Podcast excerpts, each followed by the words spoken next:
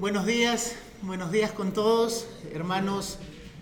Un domingo más estamos aquí reunidos para, para disfrutar de esta comunión que Dios nos regala por medio de Cristo, para aprender de su palabra, conocerle más. Es imposible amar a alguien que no conocemos. Y el propósito de estas reuniones de los domingos es esa, que como congregación podamos conocer más a nuestro Padre, conocer más a quien dio su vida por nosotros en la cruz. Así que entendiendo esto, vamos a empezar con una oración. Padre, gracias te quiero dar por habernos traído aquí en esta mañana. Padre, te pedimos realmente que nos ayudes. Nosotros no vamos a poder entender tu palabra si es que tú no nos ayudas por medio de tu Espíritu Santo. Nosotros podemos entender tu palabra intelectualmente, pero salir de este lugar y seguir viviendo nuestras vidas como mejor nos parece Tú nos has llamado no solamente a ser oidores, sino también hacedores de tu palabra. Y nosotros como ciudadanos de tu reino, como hijos tuyos, alcanzados solamente por gracia, te pedimos que convenzas de pecado en nuestras vidas, Señor. Que expongas por medio de tu palabra áreas de nuestras vidas que no queremos exponer. Que rindamos nuestros corazones, que nos humillemos delante de ti, Señor, para que tu nombre sea engrandecido en nuestras vidas y la imagen de Cristo sea transformada en nuestros, en nuestros corazones para alabanza y gloria de tu nombre. Ayúdanos, Padre, que tu Espíritu Santo derrame de sí mismo aquí en esta mañana para que tu nombre sea glorificado en Cristo Jesús. Amén. Bueno, el texto que vamos a leer en esta mañana está en el capítulo 10 de la carta de Pablo que escribió a la iglesia de Roma una iglesia de la cual ya venimos hablando en varias semanas, varios meses. Y los versículos del 1 al 10 dice lo siguiente, digo pues, ¿ha desechado Dios a su pueblo? En ninguna manera, porque también yo soy israelita, de la descendencia de Abraham, de la tribu de Benjamín, no ha desechado Dios a su pueblo, al cual desde antes conoció. ¿O no sabéis qué dice de Elías la escritura? Cómo invoca a Dios contra Israel diciendo, Señor, a tus profetas han dado muerte y tus altares han derribado, y solo yo he quedado y procuran matarme. Pero ¿qué le dice la divina respuesta? Me he reservado siete mil hombres que no han doblado la rodilla delante de Baal. Así también, aún en este tiempo, han quedado un remanente escogido por gracia, y si por gracia, ya no es por obras, de otra manera, la gracia ya no es gracia. Y si por obras ya no es gracia, de otra manera la obra ya no es obra. ¿Qué pues lo que buscaba Israel no lo ha alcanzado? Pero los escogidos sí lo han alcanzado y los demás fueron endurecidos, como está escrito. Dios le dio espíritu de estupor. Ojos con que no vean y oídos con que no oigan hasta el día de hoy. Y David dice, se ha vuelto su convite en trampa y en red, en tropezadero y en retribución, sean oscurecidos sus ojos para que no vean, y agóbiales la espada para siempre. ¿Puedo tener esperanza? Aún se preguntaban los de Israel. Un Israel que había rechazado voluntariamente a Dios. Pablo en los capítulos 9 y 10 ha demostrado el rechazo voluntario y consciente del pueblo de Israel para con el plan de salvación de Dios. Vimos la semana pasada cómo es que los judíos habían escuchado el Evangelio en el Antiguo Testamento y lo habían entendido también, pero lo rechazaron poniendo su propia justicia como medio para ser declarados justos delante de Dios por el cumplimiento de la ley.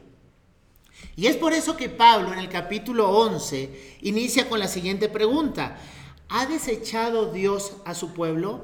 En capítulos anteriores vimos, ¿es que la palabra de Dios ha fallado? Los judíos pensaban que la palabra, las promesas de Dios para salvación del pueblo de Israel había fallado. Y Pablo les da muchos argumentos para decir que no es que la palabra de Dios había fallado, simplemente que ustedes entendieron lo que querían entender y no lo que Dios había dicho. Y eso pasa hasta el día de hoy.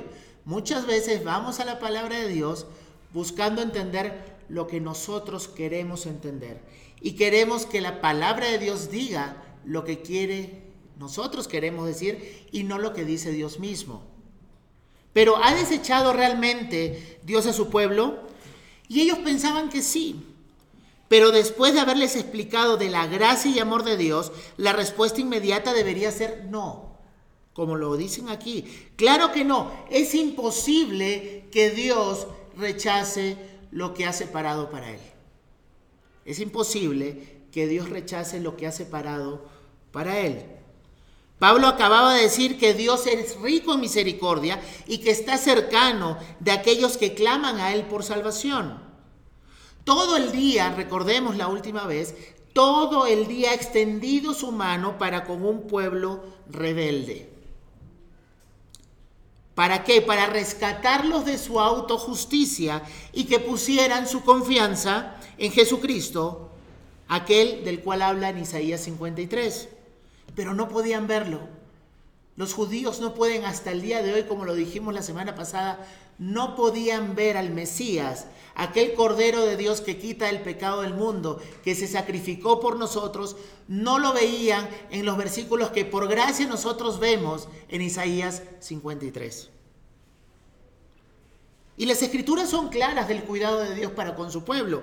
Tenemos Deuteronomio 31:6, esfuércense y cobren ánimo, no teman, ni tengan miedo de ellos, porque Jehová tu Dios es el que va contigo. No te dejará ni te desamparará. Primera de Samuel 12:22, pues Jehová no desamparará a su pueblo por su grande nombre, porque Jehová ha querido haceros pueblo suyo. Miren, estos versículos están en el Antiguo Testamento, lo que sabían los judíos que Dios no desampara ni abandona. ¿Por qué se estaban sintiendo así? Primera de Reyes 6:13 dice, y habitaré en ella en medio de los hijos de Israel y no dejaré a mi pueblo Israel. No los va a dejar. Pero se sentían desechados, se sentían olvidados. Lamentaciones 3:31, 32, porque el Señor no desecha para siempre, antes se aflige, también se compadece según la multitud de sus misericordias. Y este es el problema que tuvieron los judíos en su tiempo, que también nosotros tenemos, que nos sentimos abandonados por Dios, porque nos hemos olvidado las promesas de Dios para con su pueblo, que está en la Biblia. No te voy a dejar ni te voy a abandonar. Muchas veces nos dejamos guiar más por sentimientos, cómo nos sentimos, en lugar de que esos sentimientos sean empujados por la verdad de Dios, lo que dice en su palabra. Y tenemos que ser muy cuidadosos de nuestros corazones porque son engañosos. Pueden engañar a otros, pero también podemos ser autoengañados. Engañoso y perverso es el corazón más que todas las cosas. Y estos judíos israelitas se sentían abandonados, pero vemos en el Antiguo Testamento muchos versículos que habla de que Dios no va a abandonar a nadie. ¿Por qué? Porque Él es fiel. Nosotros no somos fieles. Nosotros decimos, mañana voy a llegar a las 10 de la mañana y llegamos 10 y media. Dios no. Dios si dice que va a hacer algo, lo va a cumplir. No necesariamente en los tiempos que tú quieres, porque tú no eres el que reina, sino Dios. Y Dios sabe cuándo los tiempos son perfectos. Pero para mostrar esta gracia, este amor y esta misericordia, Pablo va a dar algunos argumentos que vamos a ver en esta mañana. Argumentos para demostrar el amor de Dios, la gracia de Dios, la misericordia de Dios y su fidelidad para con su pueblo a lo largo de todos los años. El primer argumento es Pablo mismo. El primer argumento para decirle a los israelitas que Dios no ha olvidado a Israel es Pablo mismo. Dice la palabra de Dios, porque también yo soy israelita, de la descendencia de Abraham, de la tribu de Benjamín. Si había una persona, hermanos, que conocía la gracia de Dios, era Pablo. Una vez más, si alguien conocía de la gracia de Dios, para salvación era Pablo. ¿Y por qué? ¿Quién era este Pablo? Bueno, algunos lo conocemos como Saulo de Tarso, ¿sí? Algunos dicen que antes de ser creyente era Saulo de Tarso, después de que se convirtió fue Pablo. Hay discusiones al respecto, cada uno puede tener su posición, pero también lo podemos conocer en la Biblia como Saulo de Tarso. Él mismo dice, israelita, descendiente de Abraham de la tribu de Benjamín. ¿Qué más israelita no hay? ¿Qué más israelita que Pablo no hay? Dice descendiente de Abraham de la tribu de Benjamín. En ese tiempo, para hacer diferencias entre uno y otro, decían yo soy de la tribu de Judá, yo soy de la tribu de Benjamín, yo soy de tal tribu, y decían que por ser de esa tribu era descendencia de Abraham y estaba asegurada su salvación, porque pertenezco a una de las doce tribus. Y así se aseguraban su entrada al reino de los cielos, por pertenecer a alguna de las tribus. Otros versículos en Filipenses dice, porque nosotros somos la circuncisión, habla Pablo acerca de los creyentes, los que en espíritu servimos a Dios y nos gloriamos en Cristo Jesús, no teniendo confianza en la carne, aunque yo tengo también de qué confiar en la carne, si alguno piensa que tiene de qué confiar en la carne, yo más, circuncidado al octavo día, del linaje de Israel, de la tribu de Benjamín, hebreo de hebreos en cuanto a la ley, fariseo en cuanto al celo, perseguidor de la iglesia en cuanto a la justicia, que es en la ley irreprensible. Más judío que él, no hay. Como dicen acá o como decimos, más peruano que la papa. ¿Sí? Así se consideraba. Entonces esto demostraba que Dios no se había olvidado de Israel porque Pablo fue salvado por la gracia, por confiar en Cristo, siendo israelita. Un israelita que consintió la muerte de cristianos y que los buscaba para matarlos. Por eso es por gracia. ¿Recuerdan de Esteban? Dice la palabra de Dios que Saulo, en ese momento le llamaban Saulo, consentía la muerte de Esteban. Esteban estaba predicando el Evangelio, diciéndole a los judíos la dureza de su corazón y el amor que Dios tenía por ellos aún en ese instante, y que se arrepientan y crean, miren a quién han matado, y ellos lo apedrearon. Apedrearon a Esteban hasta la muerte y Saulo consentía en su muerte. La palabra consentía es más allá, va más allá de solamente estar de acuerdo con una decisión tomada se gozó en ese momento. Pablo se gozó en ver la muerte de este hereje, porque para ellos Esteban era un hereje, un blasfemo de Dios. Le placía verlo morir.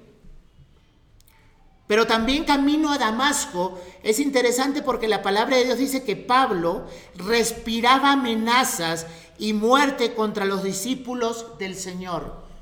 Él fue a buscar a su maestro para recibir una carta para ir a Damasco a encarcelar, dice también la palabra, a hombres y mujeres. No les importaba nada. Respiraba amenazas, es cuando tú ves a un toro bravo.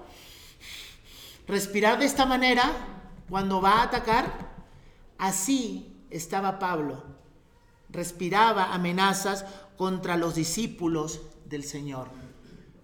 Consentía la muerte, se complacía, y él mismo no solamente se conformaba con que otros maten a un creyente, sino él mismo iba a encarcelarlos y a torturarlos también.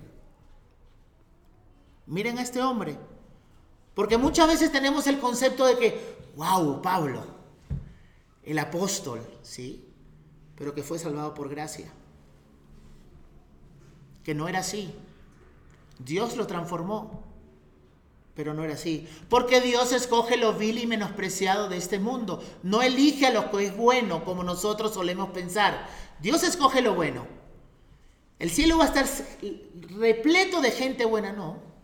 Va a estar gente, repleto de gente pecadora que se arrepintió y creyó en Cristo y entran por la justicia de Él.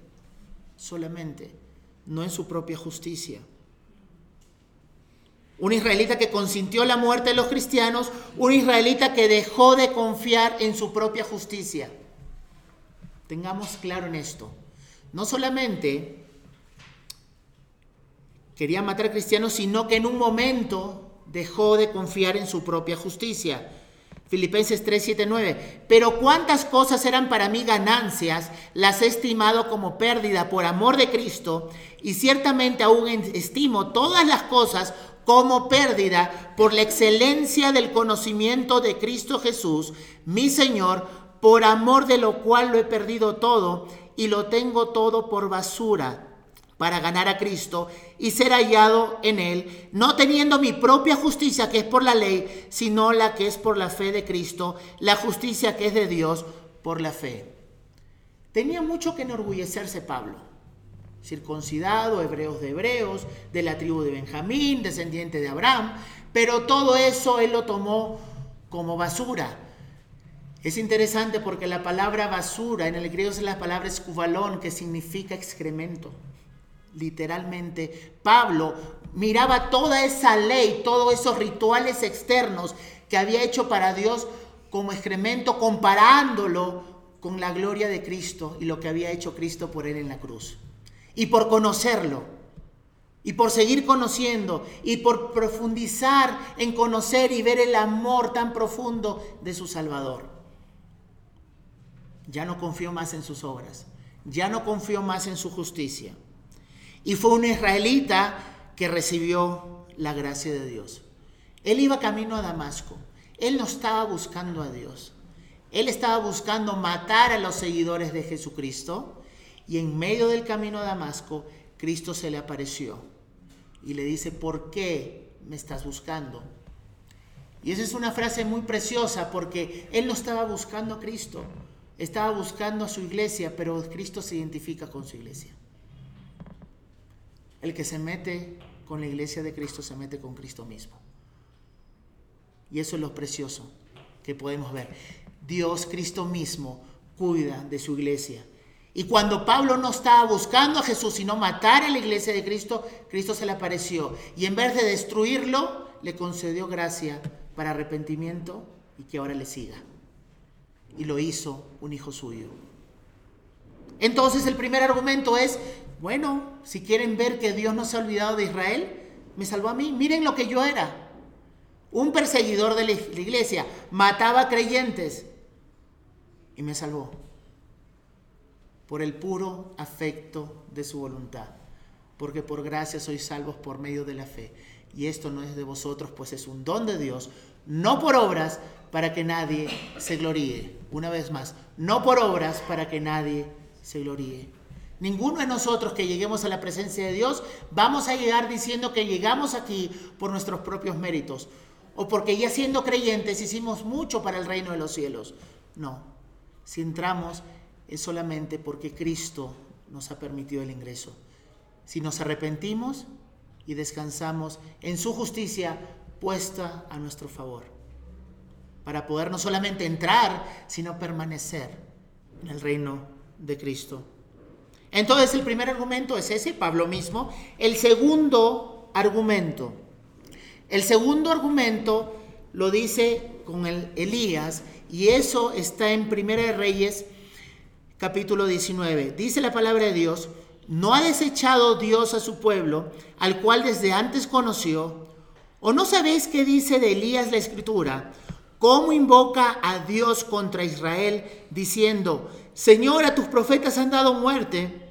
y a tus altares han derribado, y solo yo he quedado y procuran matarme. Pero ¿qué le dice la divina respuesta?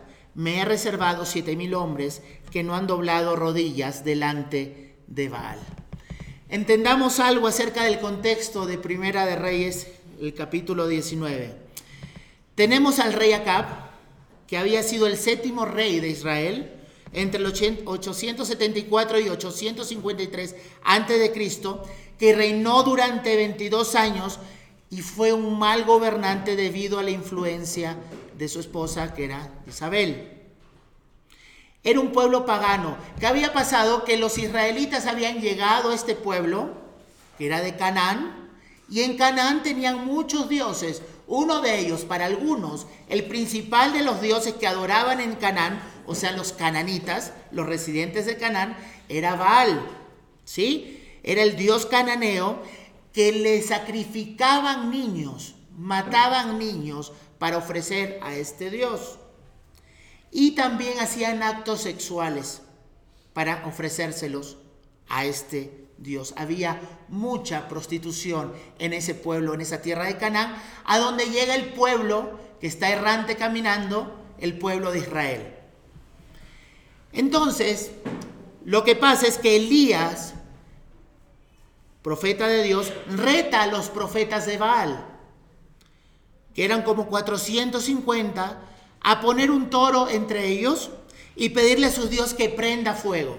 Entonces vamos a hacer, ustedes los profetas de Baal, van a hacer aquí un altar, van a poner, van a destrozar o van a descuartizar este animal y quiero que su Dios, clámenle a su Dios para que prenda fuego y yo haré lo mismo. ¿Sí? Recordemos también que Elías lo que había hecho es que por que el pueblo de Israel, en vez de llegar a Canaán y transformar el pueblo de Canaán, se dejaron influenciar por sus dioses. Y eso es algo que tenemos que tener muy en cuenta también en este día. Si nosotros como creyentes estamos influenciando a esta nación o estamos eh, dejándonos influenciar por esta cultura, sea Cusco, sea Lima, sea Alemania, sea Estados Unidos o donde estemos.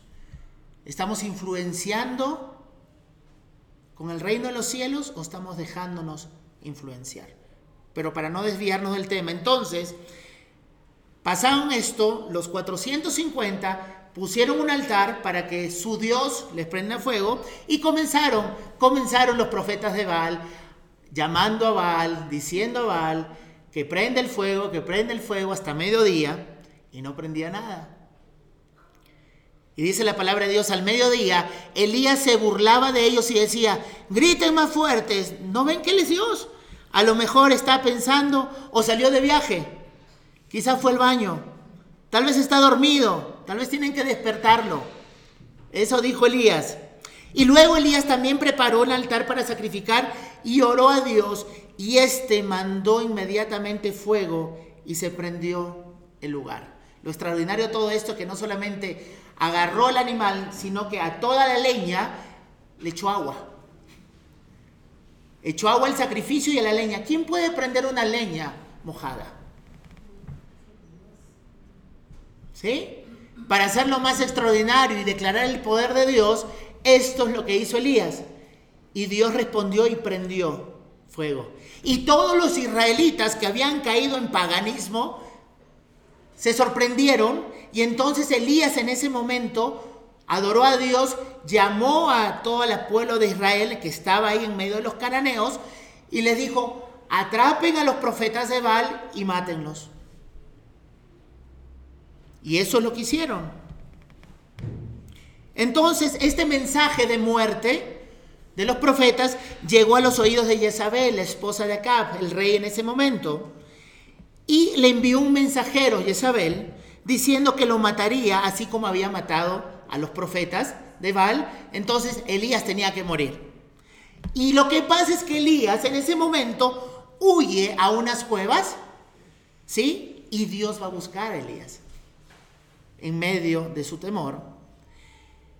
¿Y cuál es el problema aquí con Elías? Que por qué lo menciona aquí Dios, en todo caso eh, Pablo a Elías.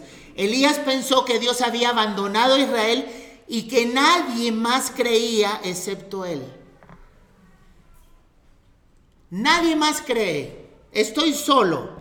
Los, los, israelitas, miren lo que dice la palabra de Dios, los israelitas han rechazado tu pacto, han derribado tus altares y a tus profetas los han matado a filo de espadas. Yo soy el único que ha quedado con vida, le dijo a Dios en 1 Reyes 9:14. Yo soy el único. Todos te han abandonado. No queda más que yo. Pero Dios contradijo la percepción de Elías, tal como lo señala Pablo en Romanos 11:4. He apartado para mí siete mil hombres, los que no se han arrodillado ante Baal. Pablo lo que está haciendo parafrasea la respuesta de Dios que le dio a Elías en 1 Reyes 11, 18. En otras palabras, en Israel siempre ha habido un remanente fiel. El Israel espiritual dentro de Israel. Incluso durante las épocas cuando parecía que Israel había rechazado por completo a Dios y él a ellos. ¿Cuál era el problema de, de Elías? Creía que era el único que quedaba.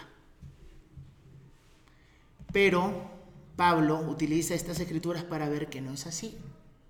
Que Dios había apartado, separado siete mil hombres. Y cuando hablamos de hombres hablamos con sus esposas. Entonces era un número importante. Pero Elías no lo veía. No veía. En medio de tanta apostasía, en medio de tanto paganismo, imagínense cómo habrán estado el pueblo de Israel para que Elías diga, no hay nadie, solamente yo. Pero Dios reserva un remanente. Y eso es lo que quería que sepamos nosotros también y en ese tiempo la iglesia de Roma. Miren a Pablo y miren lo que pasó a Elías. Mira, me salvaron a mí, me salvó a mí, que yo soy Pablo, me salvó a mí, pero también salvó en la época de Elías. Tú no lo veías, Elías, pero había muchos que eran escogidos por Dios por gracia, pero que todavía hay un remanente. Y el otro argumento es que Dios no cambia, permanece fiel. Dice la palabra de Dios, así también aún en este tiempo ha quedado un remanente escogido por gracia. En su comentario a la carta de los romanos de Tim Keller dice lo siguiente, lo que está diciendo Pablo lo que garantiza que siempre habrá un remanente fiel no es que siempre hay un grupo de personas buenas y decentes que vayan a creer, sino más bien que siempre existe la gracia de Dios. Dios es quien preserva su remanente, los que creen que lo hacen únicamente por su gracia, otra forma de decir esto es que Pablo está usando un mismo argumento con dos ilustraciones. Su argumento es, la elección es por gracia, Dios ha escogido un remanente fiel por su pura gracia, y sus dos ilustraciones son la fe de Pablo y el error de Elías. Miren lo que dice con respecto a este tema de la elección solamente por gracia de Charles Spurgeon. Creo en la doctrina de la elección porque estoy bastante seguro de que si Dios no me hubiera elegido, nunca lo habría elegido. Y estoy seguro de que me eligió antes de que yo naciera, porque de lo contrario nunca me hubiera elegido después. Y debe haberme elegido por razones desconocidas para mí, porque nunca pude encontrar ninguna razón en mí mismo por la que debería haberme mirado con su amor especial. Eso es lo que dice Charles Spurgeon. Él me eligió porque si no yo no lo hubiese elegido. Me eligió antes de que yo hubiese nacido porque si me elegía después no me elegía. Miremos nuestros pecados. No me hubiese elegido. Y no encuentro razón alguna por su amor, pero me ama. Entonces la elección es por gracia. Solamente por gracia. Y para hablar un poco de gracias versus obras, cuando dice la palabra de Dios aquí, y si por gracia ya no es por obras, de otra manera la gracia ya no es gracia, y si por obras ya no es gracia, de otra manera la obra ya no es obra, parece un trabalenguas, pero vamos a explicarlo. Eh, D.L. Moody dice, un hombre no obtiene gracia hasta que cae al suelo, hasta que ve que necesita gracia. Cuando un hombre se inclina hacia el polvo y reconoce que necesita misericordia, entonces es que el Señor le dará gracia. Solamente vamos a acudir a la gracia de Dios cuando nos sentimos desgraciados. Pero qué tan verdad o qué tan real eso es en nuestras vidas. Nunca vamos a clamar por salvación hasta que no sintamos lo profundo que hemos caído porque siempre es más fácil ver las virtudes también, para apaciguar nuestras conciencias. Nos creemos mejor de lo que realmente somos. Pero la gracia se va a manifestar, como dije hace un momento, a los que nos sabemos y nos sentimos realmente desgraciados delante de un Dios santo, santo, santo. Pablo tiene que aclarar esto, ¿saben por qué? Por lo que acabo de decir porque el corazón del hombre natural se inclina a ver lo que hacemos para Dios en lugar de lo que Dios hace o ha hecho por nosotros. Esa es la inclinación normal y natural del corazón del hombre. Ver lo que nosotros podemos hacer para Dios en lugar de lo que Dios ha hecho por nosotros. Cualquiera, después de leer el relato de Elías en Primera de Reyes, cualquiera podría pensar que los siete mil fueron escogidos porque no doblaron rodillas delante de Baal. Pero si fuese así, ya no sería gracia, sino por obras. Sería la recompensa por algo que hicieron, porque la salvación no es un derecho, sino más bien un don de Dios para que nadie se gloríe ni se enorgullezca. Tenemos esa tentación. Ah, bueno, los escogió porque no doblaron rodillas. No, Él se reservó antes. Él los reservó. Y simplemente ellos mostraron la previa reserva. Ellos mostraron lo que ya había sido reservado. Debemos de cuidarnos de hacer de Dios nuestro deudor porque no nos debe nada, más bien nosotros le debemos todo a Él. Aún el aire que respiramos es por gracia. El habernos despertado de día es por gracia. Si tienes salud, es por gracia. Porque no la merecemos. Ah, no es que yo me cuido, sí. Eso es lo que tú crees. Está bien que te cuides. Sí, el cuerpo es el templo del Espíritu Santo. Cuida tu salud, sí. Pero eso es por gracia. Tienes salud por gracia. ¿Cuántas veces conocemos a personas que se cuidan un montón y siguen enfermas? Y siguen de hospital en hospital y se cuidan, ¿ah? Y hay gente que ni se cuida y les va mejor. No estoy diciendo no hay que cuidarnos. Pero es por gracia. ¿Cuántas veces hacemos desórdenes en nuestras vidas y seguimos con salud?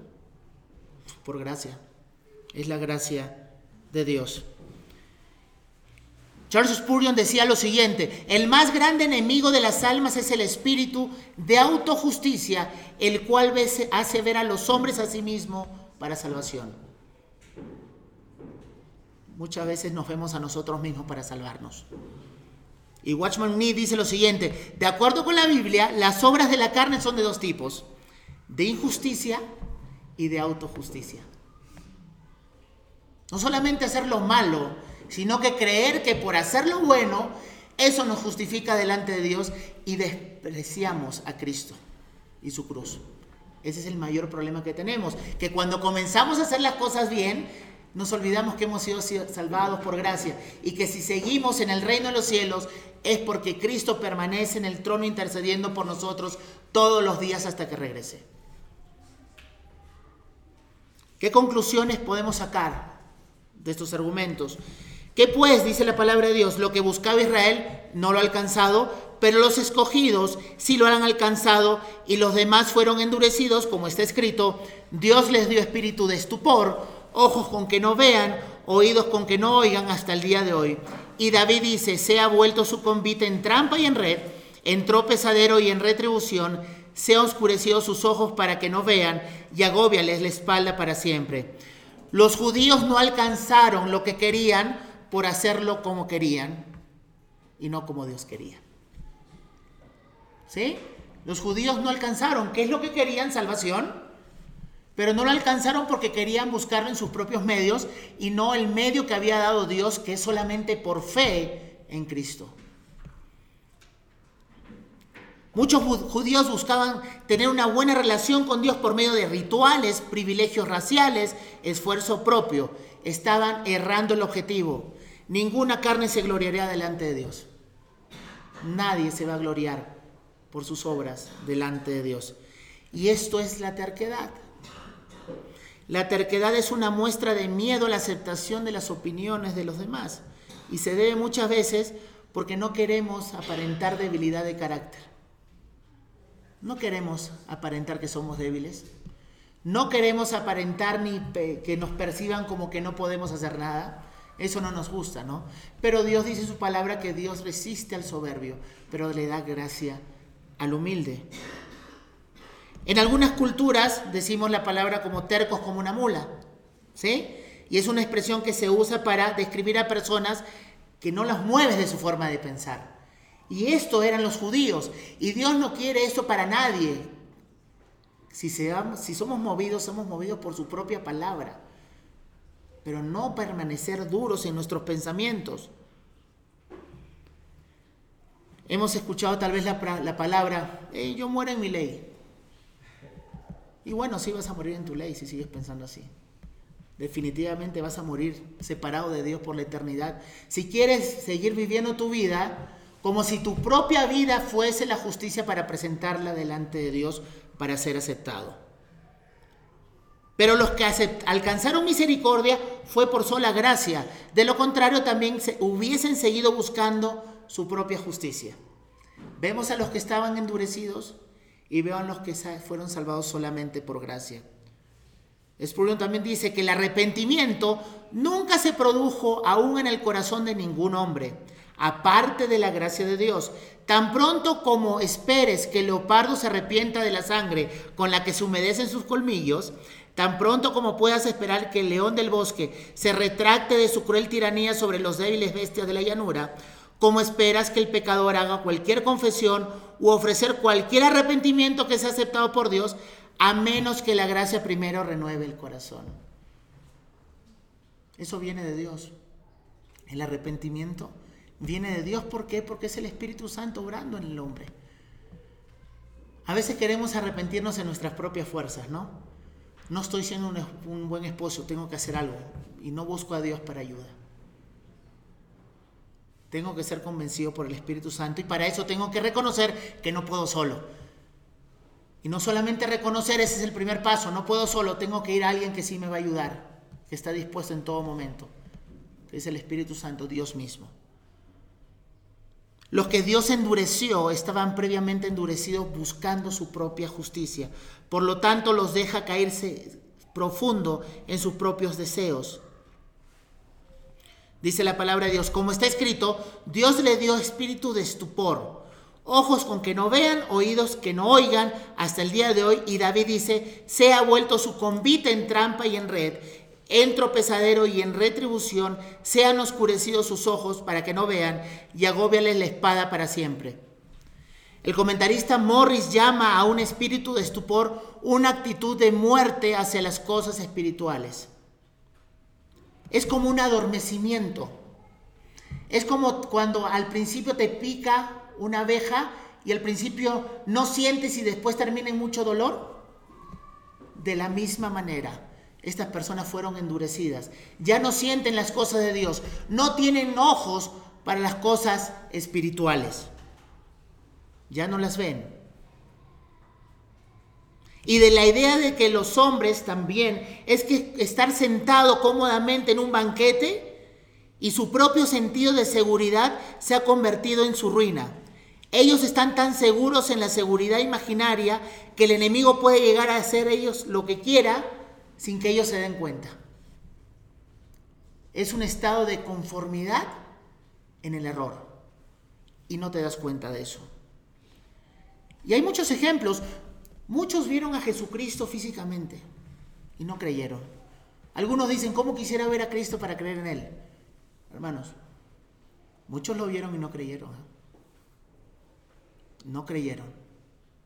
Si ahora se hicieran los milagros que se hicieron en ese tiempo, yo creería ha hecho muchos milagros. Si eres creyente, tú eres uno de ellos. Y no te creen, ¿no? Cristo me transformó, no te creen. Ven tu vida transformada, no perfecta, pero sí transformada, pero no te creen. Hoy día mismo pasa lo mismo.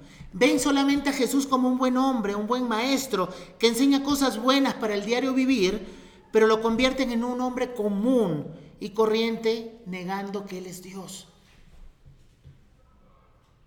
Niegan que es Dios. Finalmente, y ya para terminar, vamos a ver algunas aplicaciones que nosotros podemos ver en esta mañana.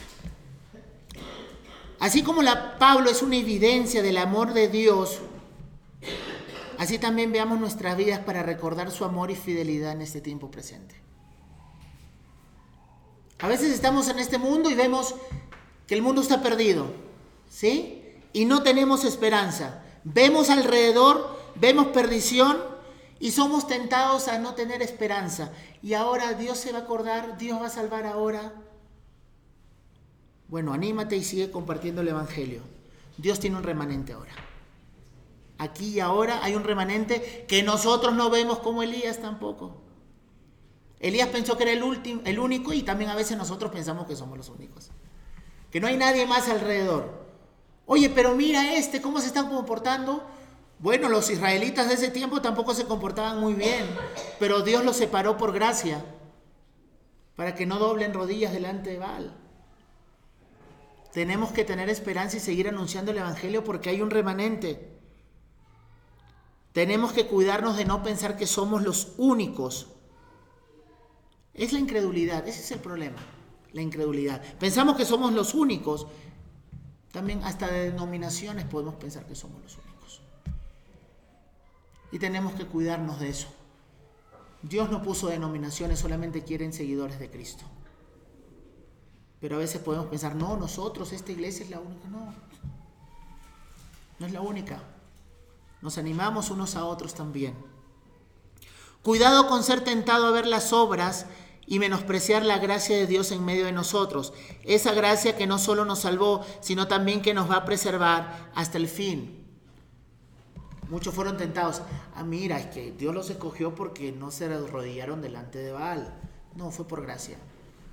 Así también tú estás presente delante de Dios de pie por la gracia de Dios, no por lo que haces para Dios. Eso ni te salvó ni te va a hacer permanecer. Miren lo que digo, no te salvó tus obras, ni tampoco te van a hacer permanecer en, en el reino tus obras.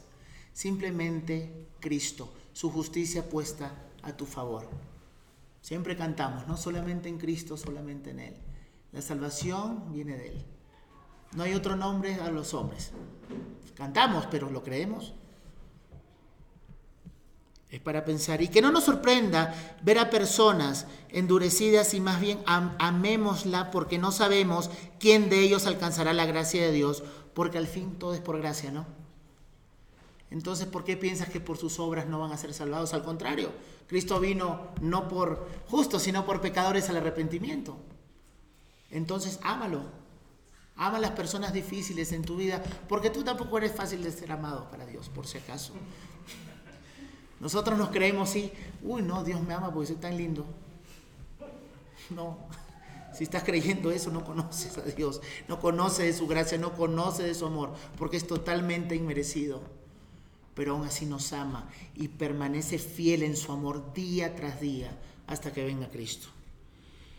Finalmente quiero animarte, yo no conozco a todas las personas que están aquí, no conozco sus corazones, pero ya deja de confiar en tus obras o en las cosas que estás haciendo, las que dejaste de hacer. Eso no te salva.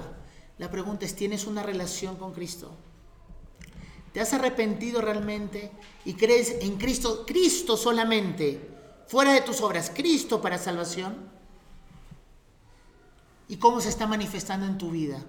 Tienes una vida transformada que se sigue transformando de gloria en gloria. Arrepiéntete y cree solamente en Él. Porque nosotros podemos decir muchas cosas. No todo el que me diga Señor, Señor va a entrar al reino de los cielos, sino el que haga la voluntad de mi Padre que está en los cielos. Venir acá no te hace creyente. Leer tu Biblia no te hace creyente. Te hace creyente confiar. Y esas cosas no son malas en sí mismas. Y va a ser por amor a Dios y a tu Salvador que lo vas a hacer. Pero ¿en quién estás confiando? ¿Tus días son buenos o malos? ¿De qué depende que tu día sea bueno o malo? ¿De las circunstancias o de tu descanso que tienes en Cristo? Justificados pues por la fe tenemos paz para con Dios por medio de nuestro Señor Jesucristo. Él es tu paz. ¿Qué pasa cuando tienes circunstancias difíciles en el día a día? ¿Pierdes tu paz? Entonces no está viniendo de Cristo. Arrepiéntete porque estás negando lo que dices con tus labios, que Dios está en control y a veces podemos tomar el nombre de Dios en vano. Dios es todopoderoso, pero en tu vida parece que no, entonces crees que no y finalmente dices no. Dios es bueno. Vengan a mí los trabajados y cargados, que yo los haré descansar. El que a mí viene, Cristo dijo, no le echo fuera. Así que vamos a orar.